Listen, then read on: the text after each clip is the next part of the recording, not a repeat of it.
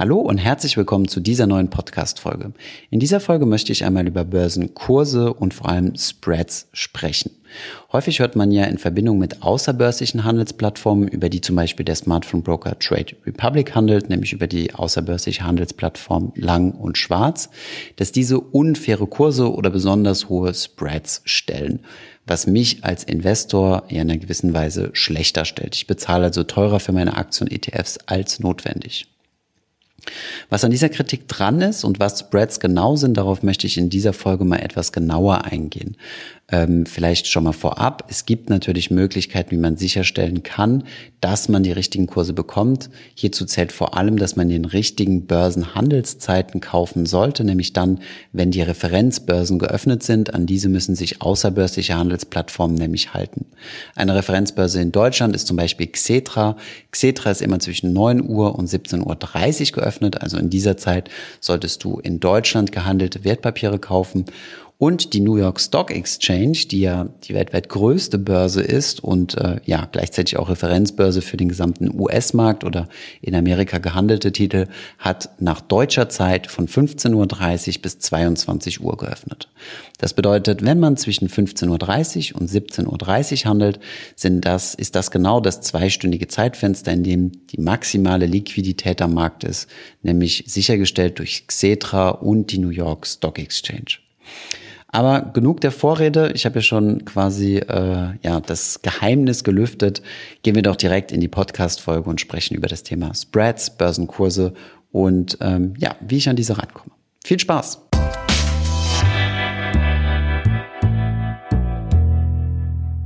Hi und herzlich willkommen hier im Livestream. Wir sind live auf Instagram, auf YouTube das Ziel heute, oder was heißt das Ziel? Das Thema, ich, wir versuchen die Livestreams, ähm, die wir jetzt versuchen, regelmäßig samstags zu machen. Schreibt doch gerne mal in die Kommentare, was ihr davon haltet. Schreibt es doch gerne mal rein, was ihr davon haltet, genau, dass wir regelmäßig solche Livestreams machen, also jeden Samstag. Wir versuchen uns immer ein, zwei Themen herauszusuchen, ähm, um die wir uns dann so hauptsächlich oder die wir dann hauptsächlich besprechen. Das hat halt einfach das Ziel, dass wir nicht Fragen aus allen möglichen Richtungen bekommen ähm, zum Thema aktives Investieren, passives Investieren, zum Thema Börse oder was auch immer und ähm, dass das Ganze halt mal so ein ganz kleines bisschen kanalisiert und konzentriert ist. Und wenn wir da ein bisschen Glück haben, wie so die letzten, die letzten beiden Male, machen wir euch auch ein paar Slides dazu, einfach um die Themen mal ähm, ja, ein bisschen visuell zu untermauern. Und ähm, ja, bevor jetzt die Fragen wieder kommen in den Chat, ähm, ja, der Livestream bleibt online, er bleibt online auf YouTube, ihr könnt euch ihn später noch anschauen. Auf Instagram bleibt er 24 Stunden online und danach verschwindet er leider. Und ähm, wir bringen das Ganze auch regelmäßig als Podcast raus. Das heißt, wenn ihr uns noch nicht auf Instagram followt, dann kommt gerne dorthin. Den Link findet ihr unten in der Videobeschreibung. Ähm, und genauso für den Podcast, wenn ihr solche Long-Format-Dinge nicht mehr verpassen wollt. Genau. Ansonsten, ja, das Thema, was wir uns heute mal rausgesucht haben, ist jetzt kein Thema, wo ich ein absoluter Experte bin. Ich würde es mal gleich vorweg schicken. Es geht um das Thema, an welcher Börse handeln und ähm, Spreads, weil das sind ja immer so ein bisschen so Angstwörter in Anführungszeichen, ähm, wo, ähm, ja, wo, wo Profis so ein bisschen oder diejenigen, die viel mit Wertpapiere handeln, so relativ viel um sich werfen. Und ähm, wir wollten jetzt einfach mal das an Wissen mitgeben, was man als ETF, überwiegend Sparplaninvestor, wissen sollte zu diesem Thema. Ja, es gibt da nicht sehr viele Dinge, also wir werden darüber kurz sprechen, was sind Spreads, wie sieht das Ganze bei Trade Republic aus? Deswegen Trade Republic, weil wir gerade zum Thema Trade Republic extrem viele Fragen bekommen haben. Ja. Und ähm, genau, deswegen haben wir uns mal ein paar Themen rausgesucht zu diesem hierzu. Und ähm, ansonsten schreibt auch gerne eure Fragen in den Chat rein, Instagram, YouTube und dann be beantworten die, wir die dann im Anschluss. So, reden ist gut. Das ist so ein ähm, Frag-Finanzfluss-Thema. Wir haben uns später auch auf euren YouTube-Kommentaren mal ein paar Hashtag Frag-Finanzfluss-Fragen rausgesucht, die wir dann bearbeiten. Und überwiegend soll es mal um das Thema Spreads gehen. Ähm, ich habe gestern mal einen Screenshot gemacht vom ähm, iShares Core MSCI World auf Trade Republic. Einfach mal um zu untermauern, was ist denn überhaupt ein Spread? Ja, vielleicht sollte man das mal ganz vorab schicken. Und im Endeffekt ist ein Spread nichts anderes. Das könnt ihr auch mal auf Wikipedia nachlesen. Da gibt es einen ganz guten Artikel dazu, aber auch in der Fachliteratur ist nichts anderes als eine, als der Unterschied zwischen dem, dem, dem Geld und dem Briefkurs. So, also die Geldbriefspanne, sorry. Also, der Geldkurs ist ja der Kurs, zu dem ihr ein gewisses Wertpapier verkaufen könnt. Also, es ist quasi euer Verkaufskurs, wenn ihr wollt. Ja. Und der Briefkurs ist da, da bekommt ihr den Brief für. Also Brief ist ja ein alter Ausdruck für eine Aktie, das war ja vorher so, so ein Papier, ist also quasi der Kaufkurs. Ja. Und der Unterschied zwischen diesen beiden, in der Regel oder häufig gibt es da einen Unterschied zwischen diesen beiden Kursen, das ist der sogenannte Spread. Den sieht man hier ganz gut in diesem Screenshot von Trade Republic. Da sehen wir dieser genannte iShares Core MSCI World. Ich lese es für Instagram mal vor. Ähm, war gestern, dieser Screenshot ist von gestern, bei 51 Euro pro Stück und der Briefkurs bei 51 Euro und 3 Cent. Das bedeutet hier in diesem, ähm, an diesem Beispiel war der Spread 3 Cent. Hier in Berlin war zwar Feiertag gewesen, aber im Rest von Deutschland ähm, war gestern ganz normaler Handelstag und ähm, deswegen sind diese, ist dieser Spread auch so gering. Ja? So, jetzt wollen wir uns aber mal angucken. Es gibt ja häufig solche ähm, ja, Vor- oder ja, vielleicht noch mal ein bisschen zum Kontext. Trade Republic bei Trade Republic werden ja alle Orders über die ähm, über Lang und Schwarz ausgeführt. Ja, Lang und Schwarz ist eine außerbörsliche Handelsplattform, die aber börsenrechtlich beaufsichtigt wird. Das ist also so ein, so ein Hybridmodell in Anführungszeichen. Und Lang und Schwarz hat deutlich längere Handelszeiten als die klassischen Börsen wie zum Beispiel Xetra. Ja. Und ähm, ein Vorwurf, den, den, äh, den man oder ja, den wir zum Beispiel in den Kommentaren bekommen haben, zum, ähm, auch bei, beim Thema Trade Republic, ist, dass die Spreads dort sehr stark auseinandergehen. Und wenn die Spreads sehr stark auseinandergehen, also wenn es zwischen Geld und Briefkurs einen großen Unterschied gibt, bedeutet das, dass ich quasi teurer kaufe. Also jetzt mal angenommen, ich will direkt einen MSCI World kaufen, also diesen iShares, dann zahle ich dafür in diesem Fall jetzt, in diesem Beispiel, 51,03 Euro. Angenommen, es gibt keine Gebühren. Und wenn ich ihn dann direkt wieder verkaufen will, habe ich schon in Anführungszeichen drei Cent verloren. Ja, angenommen, der Kurs bewegt sich nicht. Und je größer dieser Spread ist, desto höher ist also quasi auch mein Verlust, desto teurer muss ich quasi einkaufen. Ja. Und das ist an dieser Stelle wichtig zu verstehen. Und jetzt gibt es die Vorwürfe zu sagen, naja, diese ganzen außerbörslichen äh, Handelsplattformen, da gibt es nicht nur Lang und Schwarz, da gibt es zum Beispiel auch die Baderbank, die das macht, die Commerzbank macht das. Ähm, ganz groß und relativ bekannt ist auch TradeGate die verdienen quasi ihr Geld oder einen Großteil ihres Geldes mit diesem Spread. Ja? Weil die stehen quasi in der Mitte, bei denen wird nicht direkt Angebot und Nachfrage gematcht, sondern wir handeln quasi direkt mit dieser außerbörslichen Plattform. Wenn wir zum Beispiel bei TradeGate kaufen, kaufen wir unsere Aktien oder ETFs, ETFs direkt bei TradeGate. Und das bedeutet, dieser Spread geht also quasi in die Tasche von dieser entsprechenden außerbörslichen Handelsplattform.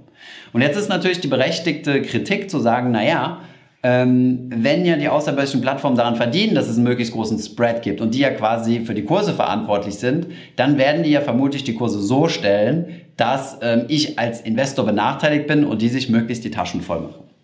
So. Ähm, was davon zu halten ist, schauen wir uns gleich mal an. Ähm, diese außerbörslichen Handelsplattformen sind in der Regel, das ist zumindest mal der Fall für Lang und Schwarz, das kann man auf der äh, Website von Trade Republic und auch auf der äh, Website von Lang und Schwarz gut nachlesen. Ähm, ähm, diese, also ja, Lang und Schwarz muss sich während den Handelszeiten von Xetra an Xetra als Referenzbörse orientieren. Das heißt, die Spreads dürfen in diesen Handelszeiten nicht größer sein. Die dürfen also quasi ähm, in Anführungszeichen euch keine schlechteren Preise stellen. Ja? Jetzt ist aber das ganze Spiel so, dass ich, wie, wie ich ja gesagt habe, dass die ähm, Handelszeiten auf solchen außerbörslichen länger sind als üblicherweise Xetra. Und jetzt schauen wir uns mal an, wie die, wie die Spreads sich entwickeln, wenn wir zum Beispiel an einem Wochenende mal reinschauen. Das habe ich jetzt mal hier gemacht. Auf der linken Seite sehen wir hier nochmal die 51 Euro Geld und 51,03 Euro Cent von gestern. Das war ein normaler Handelstag. Wenn man jetzt heute mal reinschaut, hat sich der Kurs auf der Geldseite leicht entwickelt, nämlich 51,0 Euro und ähm, der Briefkurs ist aber deutlich höher, also 51,39 Euro. Das bedeutet, der Spread ist hier von 3 Cent auf ähm, 35 Cent gestiegen. Ja? Das heißt, der Unterschied zwischen Geld-Briefkurs, also der Spread, ist deutlich größer geworden. Ja? Das muss man berücksichtigen. Ähm, das könnt ihr ganz gut sehen. Wie gesagt, das hier sind einfach nur Screenshots aus meiner eigenen Trade Republic App. Das könnt ihr selbst mal vergleichen. Ähm, das könnt ihr auch innerhalb eines Handelstags mal vergleichen, wenn die Börsen zu haben und ihr schaut zum Beispiel mal um 21.30 Uhr oder 22 Uhr rein, werdet ihr sehen, dass die Spreads und das bei vermutlich allen Wertpapieren ähm, deutlich auseinandergehen. Ja? Das bedeutet, ihr müsst hier in Anführungszeichen teurer kaufen. Okay? Das heißt, und das war so ein bisschen die, die Kritik gewesen bei Trade Republic, ähm, ich kann mir Aktien kaufen für einen Euro, beziehungsweise ETF-Sparpläne kostenlos, aber ich werde quasi über den Spread abgezogen. Das ist ähm, ja, zunächst einmal richtig, wenn ich außerhalb der Handel Börsenhandelszeiten sind, bin. Deswegen sagen wir auch immer, immer innerhalb der normalen Börsenhandelszeiten, auf die wir später gleich nochmal eingehen, von Xetra handeln. Xetra oder alternative Börsen. Ja, wenn ihr zum Beispiel äh, S&P handelt, also S&P 500 ist ein amerikanischer Index, dann solltet ihr euch natürlich idealerweise das in den äh, amerikanischen Öffnungszeiten machen. Ja, also ähm, genau, auf diese Zeiten kommen wir auch später mal zu sprechen. Also wir sehen, Spreads gehen auseinander, wenn wir über außerbörsliche Handelsplattformen gehen. Übrigens auch an Börsen. Also zum Beispiel, wenn wir uns jetzt mal andere Börsen angucken, wie zum Beispiel die Börse Stuttgart, ja, mit der wir ja regelmäßig äh, im Kontakt stehen über die Invest und, und mit Richie und so weiter. Auch die haben Spreads, aber viele Werte, zum Beispiel die DAX-Werte, werden dort in den, also in den normalen Handelszeiten, ich glaube von 9 bis 17.30 Uhr oder 9 bis 17 Uhr oder 39 bis 17 Uhr ist es, glaube ich. Muss gleich nochmal reinschauen, aber ich habe es nochmal aufgelistet dann sind DAX und MDAX-Werte ohne Spread gehandelt. Ja? So, jetzt gibt es aber auch nicht nur den Spread, das sollte man wissen, es, jetzt gibt es aber nicht nur den Spread ähm, an Kosten, sondern gewisse Handelsplattformen, wie zum Beispiel die, äh, wie zum Beispiel, wenn ich über Stuttgart handle, die verdienen ihr Geld nicht mit dem Spread, weil die bringen Angebot und Nachfrage direkt zusammen sondern die verdienen ihr Geld über äh, Börsenentgelte oder Cortage. Ich weiß jetzt gena den genauen äh, Ausdruck nicht mehr. Ich, vielleicht sind da ein paar Leute unterwegs hier in der Community, die das besser wissen. Schreibt es gerne mal in die Kommentare. Ähm, auf jeden Fall zahlt ihr dort eine gewisse Provision. Diese Provision zahlt ihr nicht oder in den seltensten Fällen bei außerbörslichen Handelsplattformen wie zum Beispiel Lang und Schwarz. Die verdienen ihr Geld aber vor allem durch den Spread außerhalb der Haupthandelszeiten von Referenzbörsen. Ja, so wie wir hier gesehen haben, normaler Handelstag versus Wochenende. Ja, jetzt ist es natürlich super komfortabel zu sagen, naja, ich komme von der Arbeit äh, 18, 19 Uhr und dann lege ich noch meine, äh, dann kaufe ich noch meine Aktien oder am Wochenende, gerade dann, wenn man besonders Zeit hat, ähm, kostet es mich viel Geld. Ja, muss man, deswegen ist es halt so wichtig zu wissen, innerhalb der Börsenhandelszeiten handeln. So, und jetzt habe ich so oft über diese Börsenhandelszeiten gesprochen, ich überspringe jetzt meine Slide, komme gleich mal zurück. Das hier sind die Börsenhandelszeiten. Screenshottet euch das, macht euch das aufs Handy, ähm, notiert es euch irgendwo oder, oder sonst irgendwas. Das hier sind die Börsenhandelszeiten, in denen ihr handeln solltet. Ja? Xetra ist geöffnet von 9 Uhr bis 17.30 Uhr. In dieser Zeitspanne solltet ihr handeln. Auch wenn ihr über Lang und Schwarz handelt, müssen die sich orientieren an, ähm, an Xetra. Ähm, genau, das könnt ihr auf der Trade Republic Seite nachlesen. Äh, ich habe den Link jetzt nicht mehr. Den kann ich, ja, ich kann das gleich aufmachen, wenn ihr möchtet. Aber es gibt auch so ein FAQ, das steht bei Trade Republic schwarz auf weiß drin und das könnt ihr bei Lang und Schwarz genauso nachlesen. Ja, ähm, ich habe hier noch die NICE hier mit reingenommen, die New York Stock Exchange. Das ist nach deutscher Zeit, also nicht amerikanische, sondern deutsche Zeit. Ähm, 15.30 muss ein Doppelpunkt hin. So viel Zeit muss sein. 15.30 ähm, bis 22 Uhr deutscher Zeit. Das heißt, wenn ihr zwischen 15.30 und 17.30 Uhr handelt, also es sind ja so zwei Stunden, ja, wenn ihr in diesen zwei Stunden handelt, habt ihr mal, also habt ihr eigentlich die größte Liquidität an der Börse, ja, weil die deutsche Börse, also Xetra ist geöffnet und die NYSE, also ähm, die amerikanische. Das heißt, auch Titel, die in Amerika gehandelt werden oder große Titel, die, die multi gelistet sind, also die an mehreren Börsen gelistet sind, haben dann wirklich die absolute maximale Liquidität. Liquidität und viel Liquidität bedeutet enge Spreads. Ja? Das könnt ihr auch sehen, wenn ihr zum Beispiel irgendwelche Nebenwerte handelt oder so, kleinere Aktienunternehmen, dann die, die nicht viel Liquidität haben, kann es natürlich sein, dass die Spreads sehr stark auseinandergehen. Weil im Endeffekt die Spreads sind nicht anderes als Börsentaxen, ähm, die angeben, was ist der Käufer, der zum ähm, niedrigsten Kurs bereit ist zu verkaufen und was ist der Verkäufer, der bereit ist zum höchsten Kurs zu verkaufen. Und diese beiden stellen quasi diesen ähm, Geldbriefkurs dar. Und bei außerbörslichen Handelsplattformen ähm, kann der also kann der Betreiber von dieser außerbörslichen Handelsplattform sich selbst positionieren als Käufer oder Verkäufer. Ja? Der trägt dann also quasi das Risiko und, ähm, und muss sich quasi selbst später wieder eindecken. Also angenommen zum Beispiel Lang und Schwarz sagt, ich verkaufe dir jetzt zum Beispiel diesen iShares Core MSCI World, ja, von dem wir eben gesprochen haben, dann sagen die, ich verkaufe ihn dir zu einem gewissen Preis und, und du kaufst ihn quasi direkt, also in der Regel zum Beispiel, oder als Beispiel kaufst du ihn direkt von Lang und Schwarz ab. Ja? Dann haben die aber jetzt das Risiko, dass die sich vorher mit diesem Wertpapier eindecken müssen. Und, äh, und das müssen sie über andere Börsen tun. Ja? Und deswegen ist das Argument zu sagen, naja, wenn ich mich über eine andere Börse eindecke, ähm, und am Wochenende wird ja an dieser Börse nicht gehandelt, dann habe ich ja ein Preisrisiko, weil es kann ja sein, dass am Montag die Börse öffnet und diese und die Preise deutlich höher oder deutlich niedriger sind. Und da ist halt das Argument von diesen außerbörslichen Handelsplattformen, naja, deswegen weiten wir den Spread aus, um sicher zu gehen, dass wir uns in einem, in einem Rahmen befinden, also zwischen Maximum und Minimum, wo der Kurs am Ende, im Endeffekt am Montag dann landen wird. Ja? Ähm, natürlich gehört auch dazu, dass damit Geld verdient wird. Ja, keine Frage. Aber es ist jetzt nur vielleicht so eine kleine Randnotiz. Also hier seht ihr die Börsenhandelszeiten. Übrigens, hier seht ihr auch Stuttgart, äh, 8 Uhr bis 22 Uhr, also auch länger als, als Xetra.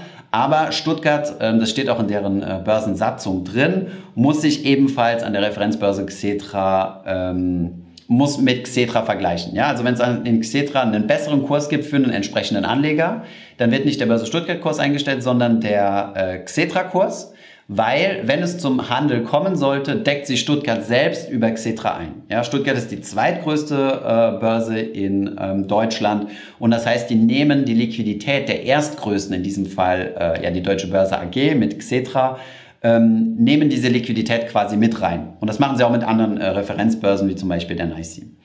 Okay? So, jetzt haben wir aber viel über ein Thema geredet, was eigentlich nur wenige Leute äh, auf unserem Kanal, also was heißt interessiert betrifft. Interessieren tut es immer sehr viele, interessanterweise. Aber hier oben steht es nochmal, ähm, Einmalanlage. Das Ganze, worüber wir gesprochen haben, ist einmaliges Handeln. Aber was uns ja jetzt interessiert ist, wie sieht es bei ETF-Sparplänen aus? Ja? Und hier zum Beispiel ein Broker ein bisschen in der Kritik gestanden, das war Consors, da hieß es, die decken sich außerhalb der üblichen Börsenhandelszeiten in München, ähm, führen die die, ähm, die ETF-Sparpläne aus. Ja? Und jetzt stellt sich natürlich die Frage, ähm, welcher Broker führt wann die ETF-Sparpläne aus? Weil ETF-Sparpläne sind ja automatisiert. Ja? Beziehungsweise ich blende das nochmal aus, sonst seid ihr hier nicht konzentriert und liest. ähm, genau. ETF-Sparpläne werden ja automatisiert ausgeführt. Das heißt, hier habt ihr keinen Einfluss darauf, ob die innerhalb der Xetra-Öffnungszeiten sind oder außerhalb der Öffnungszeiten. Da habt ihr keinen Spielraum, sondern es wird einfach so gemacht und ihr verlasst euch da quasi auf den Broker. So. Und jetzt ist natürlich die berechtigte Angst zu sagen, naja, was ist denn, wenn wir jetzt zum Beispiel bei Trade Republic sind und die führen meine Sparpläne um 22 Uhr aus, kurz bevor Lang und Schwarz zumachen und da gigantische Spreads sind. Ja? Und ähm, das haben wir natürlich nachgefragt bei Trade Republic direkt. Hier seht ihr die Antwort. Es steht auch so im Internet, leider nicht auf deren Webseite oder ich habe es nicht gefunden, aber wir haben heute mal extra nachgefragt für euch. Und ähm, ja, die ETF-Sparpläne werden nicht zu einem bestimmten Zeitpunkt ausgeführt. Aber hier steht, es wird garantiert, ähm, Genau, es, genau, es wird garantiert, dass es eine Ausführung zu Xetra Handelszeiten gibt. Also es wird definitiv in dieser Zeit von Xetra, jetzt habe ich reingeklickt, in dieser Zeit von Xetra ausgeführt. So, und was ich auch gut finde, es wird auch einbezogen, ähm, was der unter, also zugrunde liegende Index ist von einem entsprechenden, ähm, von einem entsprechenden ETF. Ist das zum Beispiel der S&P 500, wird auch darauf geachtet, dass dann auch die US-Börsen auf sind. Also es ist denn diese 15.30 Uhr bis 17.30 Uhr, die ich eben angesprochen habe wenn Xetra offen ist und gleichzeitig auch die US-Börse. Ja, weil wenn ich den S&P 500 kaufen will, dann habe ich natürlich die höchste, der wird auch in Europa gehandelt, also auch auf Xetra. Das heißt, das, das ist eigentlich kein großes Problem. Aber zusätzlich habe ich nochmal mehr Liquidität und somit geringere Spreads, wenn ich, ähm, ja, wenn die US-Börsen geöffnet sind. Weil gerade so ein S&P 500 ETF wird halt auch viel in Amerika gehandelt. So, jetzt will ich Daumen sehen. War das, äh, war das nützlich gewesen? Ja, habt ihr, habt ihr ein bisschen mehr verstanden? Okay, ich kriege hier auf Instagram, kommen schon ganz viele Herzen rein. Ähm, okay, das Thema, wie gesagt, ist ganz wichtig. Also, vielleicht nochmal zusammengefasst. Bei ETF-Sparplänen braucht ihr euch keine Sorgen machen. Zumindest mal bei Trade Republic. Wir haben es uns jetzt nicht für jeden Broker angeschaut. Ihr entschuldigt mich. Ähm, Consors hat etwas in der Kritik gestanden, dass die zu ungünstigen Zeitpunkten ausgeführt haben. Da haben die aber dran gearbeitet oder da werden die dran arbeiten oder haben schon dran gearbeitet. Da habe ich jetzt äh, keine weitere Recherche betrieben. Wenn es euch interessiert, schreibt es gerne unten in die Kommentare und dann hängen wir es vielleicht als Pinned Comment unten dran. Aber wir können auch gerne nochmal ähm, bei Consors Bank nachfragen. Also das ist das Erste. ETF-Sparpläne werdet ihr nicht schlechter gestellt und die werden auch nicht dann ausgeführt, wenn der, die außerbörsliche Handelsplattform oder der Broker meisten Cash macht, sondern ihr werdet, also es wird in eurem Interesse gehandelt. Der zweite Punkt ist, wenn ihr handelt per Einmalanlage, äh, wo habe ich es denn hier nochmal? Dann in den regulären Börsenzeiten handeln. Ja, die könnt ihr euch hier screenshotten, aufschreiben oder das Video mit einem Stern versehen, was auch immer. Und äh, dann habt ihr diese Handelszeiten ähm, und in diesen solltet ihr handeln, dass die Liquidität am höchsten, die Spreads am geringsten und somit seid ihr quasi am besten gestellt. Ja, das als kleine Zusammenfassung. Und ähm, ja, bin jetzt bereit für eure Fragen, wenn ihr möchtet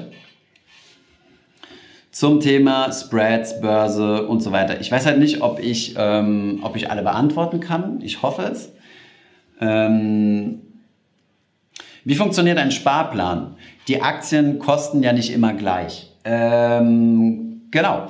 Ähm, ein Sparplan richtet sich ja nach der Höhe deiner Investitionssumme. Also wenn du zum Beispiel sagst, ähm, bei ETFs ist es relativ einfach, weil da kannst du Bruchstücke haben. Ähm, ich investiere jeden Monat 50 Euro und kaufe immer so viele Anteile, wie ich, ähm, wie ich für dieses Geld gerade bekomme. Also angenommen, meine Sparrate sind 100 Euro und der ETF kostet im ersten Monat 100 Euro, dann bekomme ich im ersten Monat einen Anteil. Dann fällt der ETF zum Beispiel, wie jetzt gerade in der Krise, Zwinker, ähm, auf 50 Euro. Dann ähm, bekomme ich jetzt für meine 100 Euro, die ich monatlich spare, zwei Anteile. Also wenn die Kurse, wenn die Kurse sinken, kaufe ich günstiger nach und bekomme mehr Anteil in mein Depot, als wenn die Kurse hoch waren. Ja? Deswegen Zwinker, ähm, es lohnt sich jetzt zu investieren, weil die Kurse sind niedrig. Das heißt, für dasselbe Geld bekomme ich mehr Anteile. Ähm, das ist ganz interessant zu wissen. So, und bei Aktiensparplänen ist es genauso dasselbe. Jetzt muss ich aber an dieser Stelle leider ein bisschen passen, weil ich nicht wie, weiß, wie das ist, äh, wenn man auf unrunde Beträge kommt. Aber ich glaube, die meisten Broker machen Teil Aktien. Ja? Das bedeutet, ähm, ich kriege dann nicht eine Allianz oder, oder, oder zwei Allianz, sondern vielleicht 2,2. Ähm, aber da bin ich überfragt, weil ich selbst keine Aktiensparpläne mache. Aber wenn ihr wollt, kann ich mich da gerne informieren, wenn das was ist, was euch interessiert. Aber de facto sind Sparpläne immer auf den Investitionsbetrag ausgelegt und nicht auf die Anteile. Ja, das ist eigentlich ganz gut zu wissen. Ist Xetra grundsätzlich am günstigsten? Nein, äh, Xetra muss nicht am günstigsten sein. Es kann sein, dass außerbörsliche Handelsplattformen günstiger sind. Ja? Ähm, ich meine, im Endeffekt beim Handel äh, gibt es drei Kostenfaktoren, die auf euch zukommen. Erstens mal die Kosten von eurem Broker, ähm, also die, die Gebühren von eurem Broker. Dann äh, der Spread, der kein, der kein direkter, der keine direkte Kosten sind, aber die, ähm, aber der den Kurs beeinflusst, zu dem ihr kauft. Und eventuelle Börsenentgelte. Entgelte. Also das, was ihr quasi an die Börse bezahlt, was bei den meisten außerbörslichen wegfällt, ja. Und aus diesen drei Elementen setzen sich dann eure Gesamtkosten zusammen. Ist ein bisschen, ist immer ein bisschen schwierig zu berechnen, weil unterschiedliche Börsen zu einem gewissen Zeitpunkt unterschiedliche Kurse stellen. Aber diese Kurse oder auch diese Taxierungen sind nicht immer ähm, zum gleichen Zeitpunkt gegeben. Ja, also es kann zum Beispiel sein, äh, dass Xetra günstiger ist als Stuttgart, aber die letzte Taxierung von Stuttgart ähm, aktueller ist. Ja, von daher kann man die beiden dann nicht miteinander vergleichen. Es äh, ist, ist eine tricky Sache, deswegen langfristig ETF-Sparpläne und dann müsst ihr euch damit nicht beschäftigen. Abgesehen davon sind die Abweichungen, also wenn ihr innerhalb der der entsprechenden äh, Börsenhandelszeiten handelt, sind die Abweichungen sehr gering. Ja, also wir reden da wirklich von ein paar Cent. Das ist für Trader natürlich, äh, kann das Genickbruch bedeuten. Ja, äh, ein paar Cent für langfristige Anleger würde ich fast schon behaupten, hey, 10, 20 Cent mehr oder weniger bezahlt bei eurem ETF-Kauf.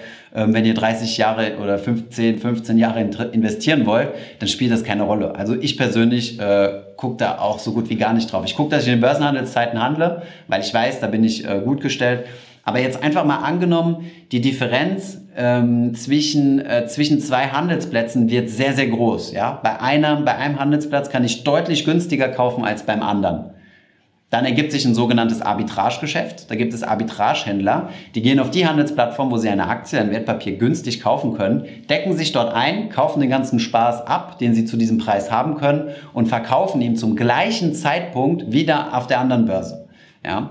Und dann ist ein sogenanntes Arbitragegeschäft entstanden. Das heißt, wenn ich zwei unterschiedliche Preisniveaus habe, kann ich ohne Risiko einzugehen. Das, ist, das bedeutet Arbitrage, also Geld ohne Risiko. Kann ich ohne Risiko eingehen, diesen Unterschied nutzen und vom einen ins andere schieben.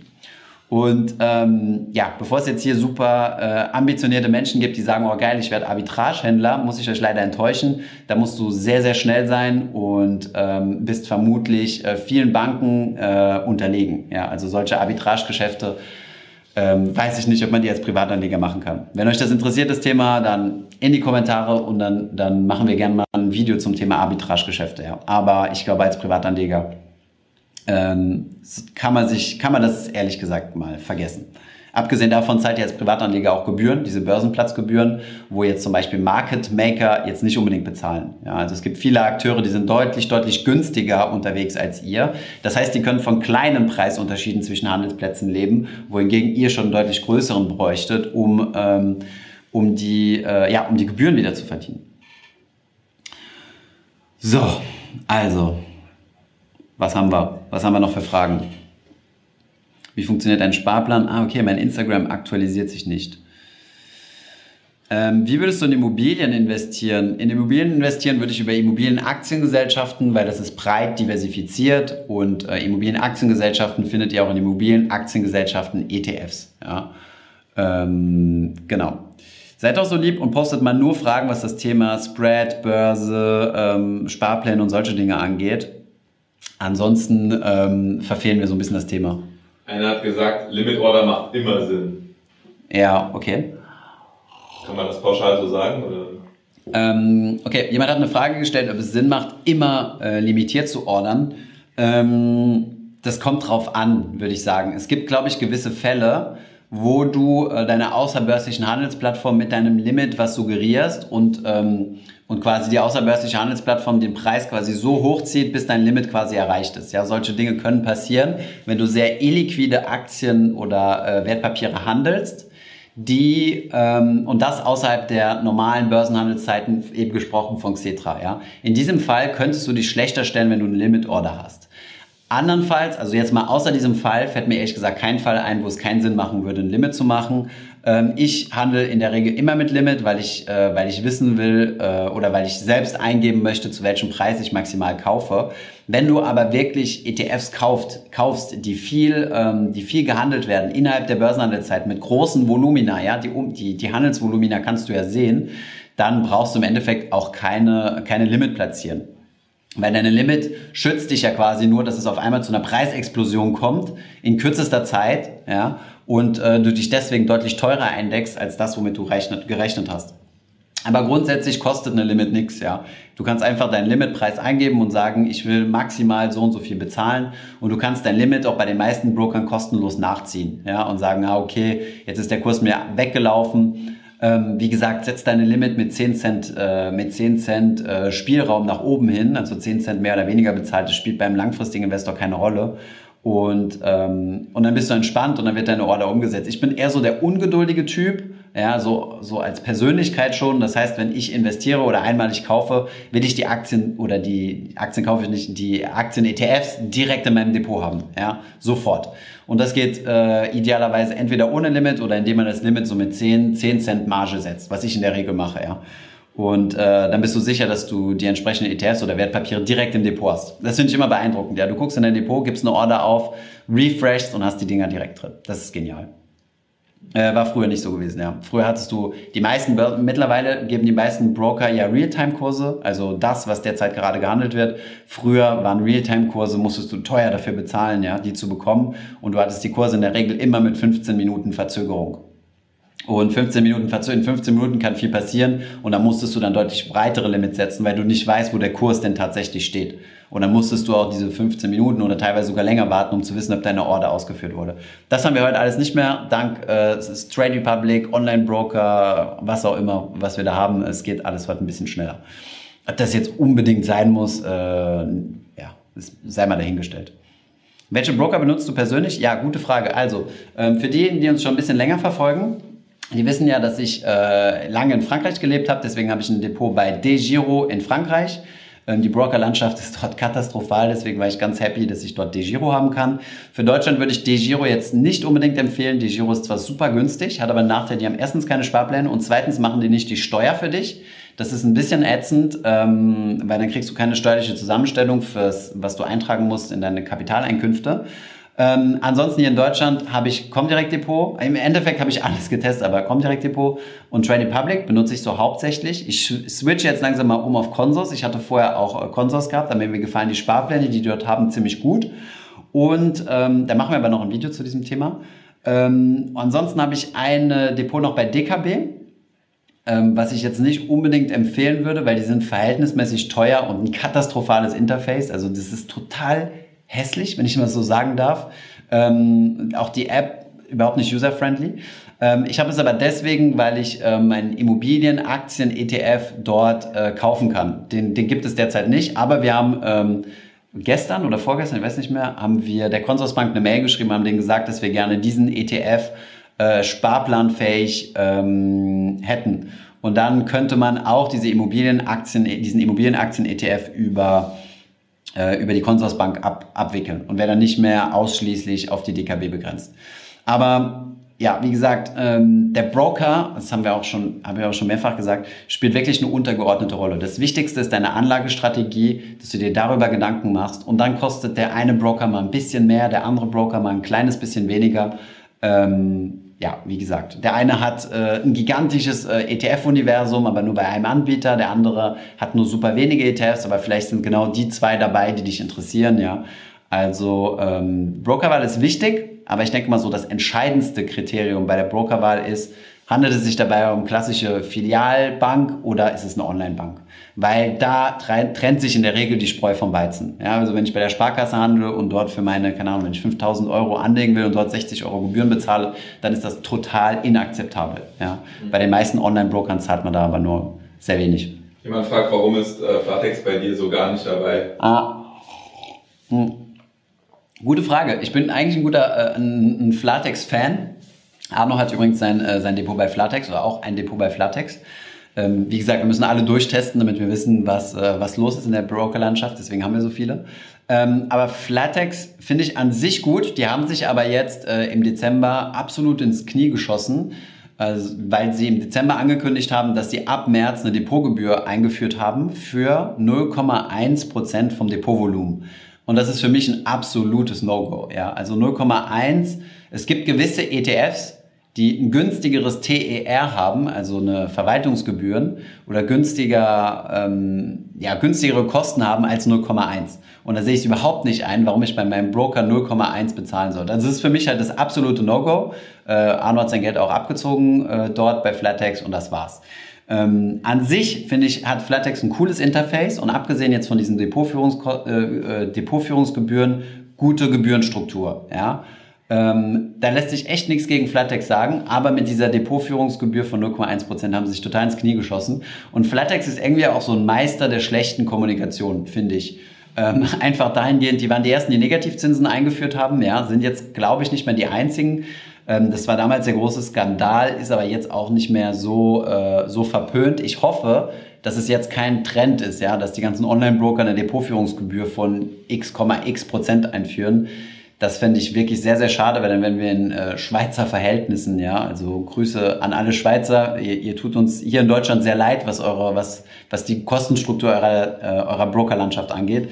Ich hoffe, dass wir uns nicht dahin entwickeln. Aber ich vermute, dass die Konkurrenz, also neu aufkommende Broker wie Trade Republic, Smart Broker, Just Trade, Gratis Broker, all diese neue, sind ja nur vier, neu, vier neue, die auf den Markt gekommen sind, die werden schon dafür sorgen, dass es genug Konkurrenz und, und Action gibt. Und wie gesagt, das sieht man auch, was in den Staaten äh, los ist. Ja? Also mit Robin Hood, äh, Charles Schwab gibt es jetzt zwei Broker, die komplett alles kostenlos traden. Ähm, und die, der Trend geht dorthin. Ja? Also ich kann mir kaum vorstellen, dass wir uns in Deutschland und die Depotanbieter in Deutschland sich so krass äh, vom, vom Rest der Welt entkoppeln. Ja. Macht ja auch Sinn, weil ich meine, gerade mit der Technologie wird alles, was das Thema Brokerage ist, immer einfacher, immer günstiger, immer effizienter. Und da sehe ich nicht ein, warum man da langfristig Geld bezahlen soll. Also deswegen Flatex äh, ist für mich derzeit ein rotes Tuch, leider, weil ich fand den Broker ziemlich cool. Ich wäre auch bereit gewesen, dort, äh, dort mein Hauptdepot hinzuziehen. Ähm, die sind bei uns auch ziemlich gut weggekommen im Depotvergleich, den wir im Dezember hochgeladen haben, aber dann kam äh, kurze Zeit später das Eigentor und damit waren die halt für uns äh, Geschichte. Ein Herz-Emoji äh, in Form von Schweiz. Sehr gut. Gut, ja genau, same für ING. Also wir wollen jetzt hier nicht in ein, in ein Broker-Video übergehen, aber ich glaube, ING ist äh, ein guter Broker, aber ähm, immer, immer relativ teuer. Ach so, genau. Gute, ähm, die meisten meiner Freunde sind bei Lux Broker, schreibt gerade äh, Ernie. Danke für den Hinweis. Also, es gibt auch noch eine, eine, eine Gruppe von drei Brokern oder vier sogar, ich glaube in Deutschland, die, die relativ unerwähnt bleiben. Ja? Das sind erstmal Lynx Broker, CapTrader, Banks, äh, FX. FX Flat, genau. Vielleicht auch noch XTB, aber XTB weiß ich nicht. Und diese vier, das sind äh, vier Broker, die in, die in Deutschland aktiv sind und ähm, die Vermittler für ähm, IB, Interactive Brokers. Interactive Brokers ist ein sehr, sehr großer amerikanischer Broker und äh, die vermitteln quasi dorthin. Und das ist halt eher so für Trader. Ja, die sind sehr, sehr günstig. Also äh, ein Kauf kostet dort 0,1 Prozent oder so, ist gedeckelt bei 99 Euro. Das heißt, wenn ihr große Volumina habt, ist es schon sehr attraktiv. Ähm, Genau, von daher, also wie gesagt, ich habe selbst auch ein Depot bei CapTrader, das ist mein, mein Firmendepot, also mit meiner Firma habe ich quasi ein Depot bei CapTrader hier in Deutschland. Ähm, kann ich jetzt einem Privatanleger aber auch nicht direkt empfehlen. Wenn ihr wollt, machen wir da gerne mal eine Review und schauen uns das an und wie man dort Aktien kauft und so. Das mache ich gerne. Nur ähm, finde ich das Interface ähm, extrem, äh, ja, wie soll ich sagen, traderlastig. Also das Interface ist eine Katastrophe. Es gibt eine App, da versteht, da, da habe ich selbst, selbst ich Bahnhof verstanden. Ja, muss ich mir erstmal die einzelnen ähm, Börsen-Ticker ähm, raussuchen. Man kann nicht einfach eine ISIN-Nummer eingeben und sagen, ich würde gerne diesen ETF kaufen mit dieser ISIN, sondern du musst das Börsen, den Börsen-Ticker äh, nehmen quasi. Und äh, es ist ein katastrophales Interface. Du musst dir eine Trading-Software downloaden und hast dann echt das Gefühl, du bist in so einem großen äh, Investment-Banking-Trading-Room ähm, finde ich als äh, ETF-Investor schon sehr grenzwertig. Das ist übrigens auch eine, so eine Art, nicht Kritik, aber so eine, ein Punkt, den ich bei Trade Republic weniger schätze, ist, dass es Trade Republic heißt. Ja, es geht ums Trading und man wird schnell dazu verführt, hier zu zocken. Hey, kauf doch mal schnell das, kauf doch mal schnell das oder sowas in der Richtung. Und äh, wir sind ja eigentlich Freunde des langfristigen passiven Anlegens. Ja, also ich auf jeden Fall und äh, viele in der Community auch. Daumen hoch, wenn ja. Und ähm, ja, von daher finde ich solche Broker halt ein bisschen problematisch. Aber wenn ihr wollt, können wir uns gerne CapTrader mal anschauen, aber nutzerfreundlich ist es nicht. Der Sign-up-Prozess ist auch, finde ich persönlich finde, eine Katastrophe. Kann aber auch daran liegen, dass ich de, dieses, dieses Depot mit einer GmbH aufgemacht habe und nicht äh, als Privatperson. Ja, das kompliziert, verkompliziert meistens die Sachen. Aber genau, diese Namen sollte man auch im Kopf behalten. Lynx, äh, Cap, äh, Cap, CapTrader, ähm, Banks, äh, FX Flat und so weiter. Aber der Bro das, also die, der Broker, der dahinter steht, ist immer Interactive Brokers, aber wie gesagt, überwiegend für Trader. Gut, hast du noch eine interessante Frage gesehen, Arno? Bevor ich hier mich auf die Suche begebe. Jo, ähm, eine Frage ist. Ähm, Gratis Broker Review, ja, machen wir gerne mal. Genau, Gratis Broker und Smart Broker kommt eventuell noch was äh, in Zukunft. Und, genau, äh, Smart Broker bereiten wir gerade vor, ja. Hm. ja. Aber Smart Broker, die waren durch diese Corona-Sache leider ähm, ziemlich überlaufen. Ja, also die äh, überlaufen im Sinne von, äh, dass es da Ewigkeiten gedauert hat, bis das Depot eröffnet wurde. Also vier bis sechs Wochen habe ich gehört. Und äh, da wollten wir jetzt nicht äh, ja, euch diesen Broker zeigen, wenn ihr sowieso erst in vier oder sechs Wochen das, das Ding habt. Trade Republic hat es meiner Meinung nach gut gelöst bekommen. Also äh, die hatten zwar auch einen ziemlichen Ansturm, aber wenn ich jetzt so ein bisschen in der Community mitgelesen habe, war es scheinbar nicht so krass wie, ähm, wie, wie bei anderen Broker. Sorry, hattest du? Ja, wir haben noch ein paar Fragen, aber nicht mehr so viel zum Thema, sondern eher so ETF allgemein und so Stuff. Okay. Ähm, eine Frage ist, hallo, was passiert, wenn China den Emerging Markets ETF verlässt? Was passiert mit meinem ETF? Ähm, ja, wenn, der, wenn China den Emerging Markets ETF verlässt, dann äh, vermutlich deswegen, weil es in den MSCI World hochgeht, also in, den, äh, in, die, in die Industrieländer. Ähm, ja, was passiert dann mit den ETFs? Entweder rückt dann was nach oder es wird einfach neu gewichtet. Also die chinesischen Aktien, ich glaube im MSCI Emerging Markets ist, äh, hat äh, Alibaba einen sehr, sehr großen Anteil. Und ähm, dieser Anteil wird dann quasi auf den MSCI World übergehen und dann wird das Kapital, was im, im Emerging Markets drin ist, neu gewichtet werden. Ähm, und ähm, ja, das Ziel des, des Indexes ist ja 85 Prozent äh, der Schwellenländer abzubilden. Und dann wird einfach neu berechnet, was 85 Prozent der Schwellenländer sind. Und ich kann mir vorstellen, dass dann einige Länder von unten nachziehen, ja, aus den, äh, wie heißen die unter den Emerging Markets? Frontier Markets. Frage beantwortet. Ähm, dann eine Frage, rätst du grundsätzlich von aktiv gemanagten Fonds ab oder gibt es sogar aktiv gemanagte Fonds, die man empfehlen kann? Ja, ähm, äh, kurze Antwort ja. Also äh, aktiv gemanagte Fonds haben den Nachteil, dass sie in der Regel ihre Performance nicht, äh, also dass sie, dass sie ihren Index nicht outperformen, das ist nachgewiesen. Den Vergleichsindex. Äh, den Vergleichsindex, genau, was habe ich gesagt? Index. Also den Vergleichsindex nicht outperformen und sind in der Regel deutlich teurer. Ja, also ähm, nein, aktive, aktiv gemanagte Fonds. Vielleicht gibt es da einige, die gut sind. Ja, ähm, das Problem ist nur, dadurch, dass sie in der Vergangenheit gut waren, lässt sich nicht ableiten, dass sie auch in der Zukunft gut sein werden. Ja? Von daher, ähm, der wissenschaftlich äh, basierte Ansatz ist marktneutral investieren, breit diversifiziert und kostengünstig. Und hey, hier sind wir zufälligerweise bei ETFs. Sind auch so gemanagte Fonds oder die so äh, mit Robo-Advisern. Rebalancing über Robo-Advisor? Ja, also so, so, so eine Mischung halt quasi. Das ist halt irgendwie passiver Ansatz, ist aber, dass die halt einzelne, einzelne Bereiche ähm, über- oder untergewichten. Abbilden und so Mhm. weiter. Okay. So ähnlich wie, was macht denn Gottfried Heller? Gottfried Teller, ja, also dem sein Fonds, er ist aber ein aktiv gemanagter Fonds, der sich aber mit, ich glaube, es ist einfach so eine Mischung aus ETFs, aber ehrlich gesagt, ich habe mich da auch nicht so sehr reingedacht, also muss ich ehrlich gestehen. Ich schätze Gottfried Teller sehr und äh, schaut euch gerne mal unsere Videos an, äh, das Interview mit ihm. Ähm, ich habe mir aber seinen aktuellen Investmentfonds äh, nicht angeguckt, seine Vermögensverwaltung Verwaltung heißt ja Feduca. Äh, ansässig in München und äh, ja, die berät Privatkunden und legt, legt individuelle Fonds auf. Eine Frage ist hier, was hältst du von Wikifolio? Äh, relativ wenig. Also äh, ist sicherlich innovatives Startup. Also es gehört ja in diesen Bereich, also vielleicht wiederhole ich es nochmal, weil ich was gehört habe, was ich von Wikifolio halte.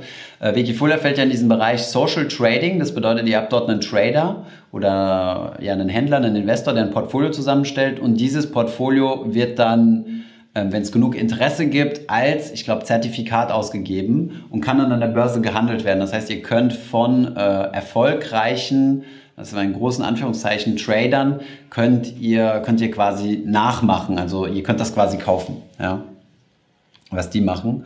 Und ähm, hat aber den Nachteil erstens mal, dass es äh, ein Zertifikat ist. Ein Zertifikat hat ein Counterparty-Risiko. Ne?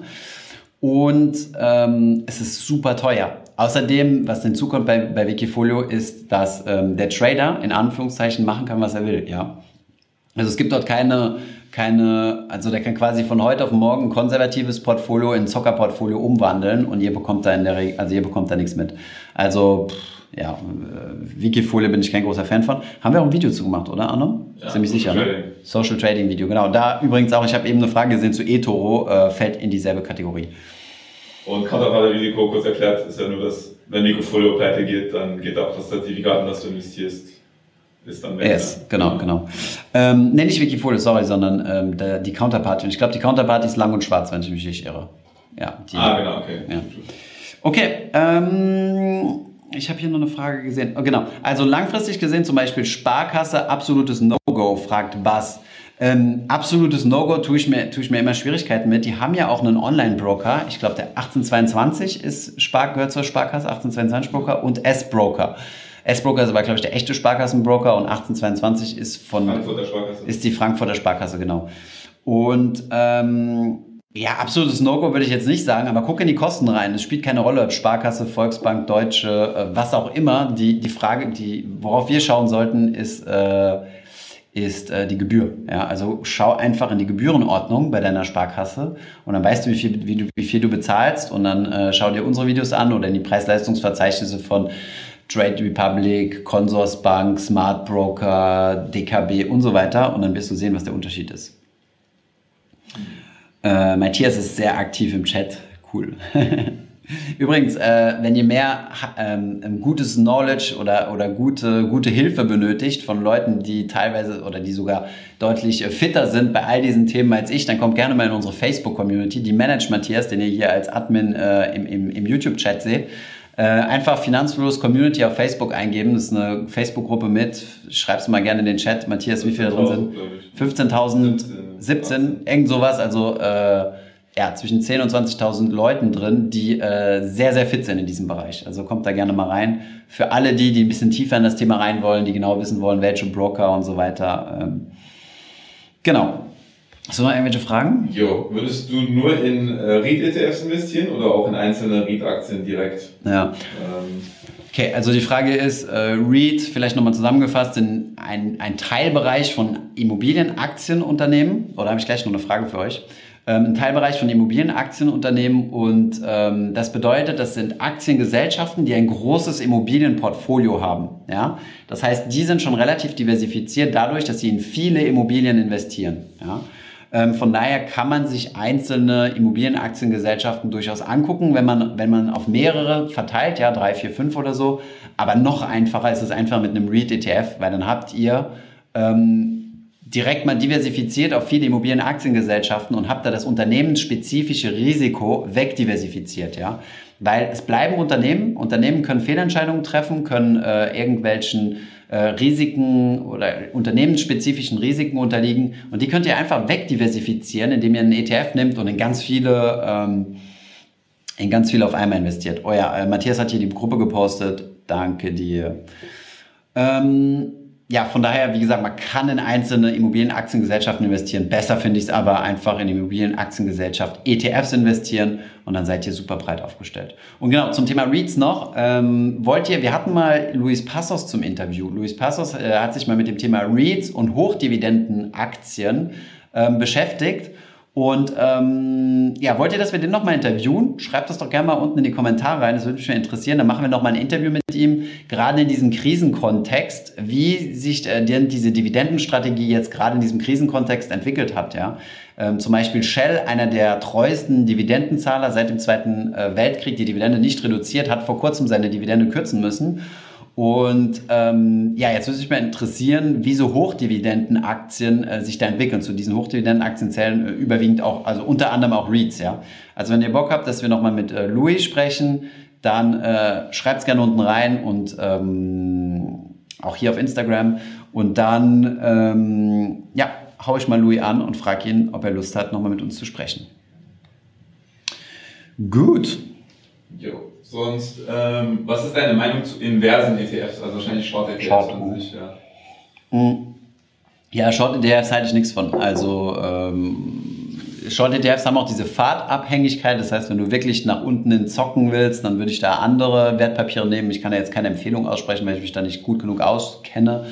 Aber alles, äh, was mit einer aktiven Handelsstrategie zu tun hat, äh, pff, kann ich, kann ich ehrlich gesagt nicht für gut beheißen und dazu zählen halt auch Short-ETFs, ja, also ETFs, die, die auf fallende Kurse setzen, ja. Steuervideo fände ich super interessant. Ja, da ist was geplant. Ähm, ähm, Steuervideo, Steuervideos ist was geplant. Wir haben schon einen Termin mit einem Steuerberater gehabt, was leider Corona-bedingt äh, abgesagt werden musste. Ähm, ähm, dieser Steuerberater hat auch einen YouTube-Kanal, mehr möchte ich dazu jetzt nicht sagen. Und ähm, ja, ihr könnt gespannt sein. Mitte, Mitte Juni ähm, nehmen wir gemeinsam ein paar Videos auf und dann versuchen wir mal alle Steuerthematiken zu tackeln. Ich weiß, dass es immer so, eine, so ein Pain-Point ist, so, wo der Schuh so ein bisschen drückt. Ähm, ähm, ja, weil die Leute sich nicht trauen, ins kalte Wasser zu springen und anf anfangen zu investieren. Komm direkt Video ähm, haben wir da viele Fragen bekommen. Ja, Meinung zu Comdirect.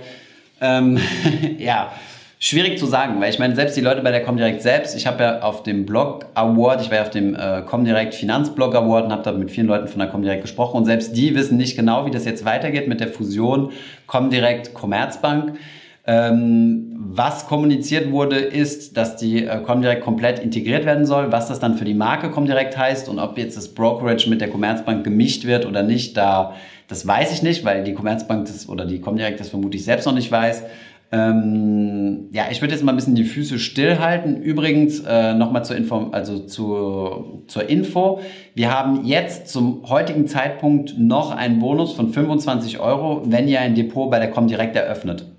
Äh, dieser Bonus fällt weg Ende Mai. Ja, genau, Ende Mai. Ähm, von daher, wenn ihr jetzt noch ein Depot bei der Comdirect eröffnen wollt und euch 25 Euro äh, Startguthaben sichern möchtet, dann äh, klickt auf den Link unten in der Videobeschreibung bis zu Ende Mai, weil dann äh, hat die Comdirect uns diesen Bonus äh, leider gestrichen für euch. Und ähm, genau. Das nur soweit zur Information. Wie es sonst mit der Comdirect Commerzbank weitergeht, keine Ahnung. Äh, es gibt aber ganz gute äh, Informationen dazu auf finanzszene.de. Das ist ein richtig cooler Newsletter für alle Leute, die sich für das Thema ähm, ja, so Finanzökonomie interessieren, also alles ähm, so Broker, Fintechs und so weiter. Sehr, sehr guter Newsletter, finanzszene.de, finanz-szene.de. Und ähm, dort gibt es auch interessante Artikel auf der Webseite zum Thema Comdirect äh, Commerzbankfusion. Ja, warum immer unbedingt REITs und nicht äh, Immobilienaktien? Genau, also ähm, finde find ich ein guter Hinweis, äh, Lukas, Lukas Amtor, okay. ähm, guter, guter Hinweis. Ähm, ja, eher auf Immobilienaktiengesellschaften setzen, weil da kann man ein bisschen weiter diversifizieren. REITs sind ja so ein Spezial, äh, sind ja eine Spezialkategorie, die gewissen Regeln äh, unterliegen äh, von Immobilienaktiengesellschaften. Aber REITs sind auch Immobilienaktiengesellschaften, aber in der Regel ist es einfacher, wenn man auf Immobilienaktiengesellschaften setzt oder auf einen ETF, der in Immobilienaktiengesellschaften investiert und nicht ausschließlich REITs. Ja. Aber REITs ist den meisten Menschen halt eher ein Begriff, deswegen benutze ich beide so ein bisschen, ein bisschen synonym. Sorry, wenn ähm, ja, sorry, wenn äh, das manchmal ein bisschen confusing ist. So. Noch eine Frage. Ähm P2P noch sinnvoll, trotz der aktuellen Lage bei Bondora einsteigen? Ähm, haben wir ein Video gemacht, oder? Zu haben wir ein Video zu gemacht, genau. Also wir haben ein Video zum Thema äh, Investieren in P2P gemacht. Wir haben, ähm, wir haben ein Gespräch mit Basti von Tylerbox zu dem Thema geführt, was ihr auf dem Podcast findet. Ähm, würde ich jetzt ungern nochmal drauf eingehen, aber vielleicht nur nochmal unser Disclaimer. Das Wichtigste beim P2P ist, dass, äh, dass man sich bewusst ist, dass es sich um Risikoinvestment handelt und ähm, dass der Anteil, also den man, also der, der prozentuale Anteil vom Gesamtvermögen, vom Gesamtdepot äh, im einstelligen Bereich bleiben sollte. Ja, es ist ein Risikoinvestment und es gab in den letzten, in den letzten Jahren super attraktive Zinsen und äh, wir werden häufig darauf angesprochen, soll ich meinen Notgroschen denn nicht äh, auf Bondora parken? Nein, weil es ein Risikoinvestment ist. Ein Notgroschen gehört aufs Tagesgeldkonto ähm, und fertig. Ähm, deswegen ja, wer mehr zum Thema P2P will, da haben wir nochmal spezielle Videos zu produziert. Genau. Ähm, Instagram, Dankeschön fürs Zuschauen. Ähm, die eine Stunde ist vorbei. Ich würde mal sagen, wir machen auch auf YouTube Schluss, außer wir werden noch mit Fragen bombardiert. Ähm, nein, Arno sagt nein, okay, dann Schluss, Feierabend. Ist auch schon, äh, ist auch schon 21 Uhr. Danke Instagram fürs Zuschauen, danke YouTube fürs Zuschauen. Wie gefällt euch dieses Format? Schreibt es gerne nochmal unten rein und ähm, schreibt uns gerne auch Vorschläge rein, was ihr ähm, für Livestreams in Zukunft wollt. Es macht immer mega Spaß, in so ein Thema mal ein bisschen intensiver reinzugehen und wirklich sicher zu sein, dass wir alle Themen abgedeckt oder alle tiefergehenden Fragen abgedeckt haben. Ich will euch damit mit diesem Livestream einfach mal Sicherheit geben und äh, auch das Gefühl vermitteln, dass ihr nicht alleine seid, sondern dass es hier eine enorme, mittlerweile enorme Community gibt, ähm, die genau dieselben Ängste oder Zweifel hat wie ihr. Und ähm, ich denke, das kann man so einem, mit so einem Livestream eigentlich relativ gut machen und mal ein bisschen in die Tiefe gehen. Und ähm, ja, hier schreiben schon einige aktueller Stand der Krise, können wir gerne mal machen. Ähm, ich fand es echt ein bisschen wieder, also zu viel Wiederholung, wenn wir nochmal auf das Thema Corona eingehen. Aber ja, schreibt es mir rein, wenn ihr, wenn ihr Lust habt, nochmal ein Corona-Update zu haben, was ist passiert, äh, was kann noch passieren, dann, äh, dann schreibt es mir rein. Wenn ich euch damit nicht langweile, mache ich da gerne nochmal einen Stream zu. Äh, das ist gar kein Problem. Ähm, über Wirecard, Lufthansa, Shell oder was sind noch so die Aktien, die gerade im Trend sind, werden wir keinen Stream machen. Das tut mir sehr leid. Ähm, genau. Leider wurde der Stream beendet und nein, er wurde nicht hochgeladen auf Insta. Na gut, schade. Dann findet ihr ihn hier auf YouTube. Dankeschön fürs Zuschauen. Schönes Wochenende. Genießt die Sonne. Ich hoffe, diese Podcast-Folge hat dir gefallen. Wenn ja, dann zöger doch nicht in deinem Umfeld bei deinen Freunden und Bekannten von diesem Podcast zu sprechen und wenn du auf iTunes bist, dann lass uns doch gerne eine Bewertung da und einen Kommentar, denn das hilft uns, mehr Menschen zu erreichen und für das Thema finanzielle Bildung zu begeistern. Wie immer findest du in den Show Notes und in der Beschreibung zu dieser Podcast-Folge alle wichtigen Verlinkungen. Vielen Dank fürs Zuhören und hoffentlich bis zum nächsten Mal.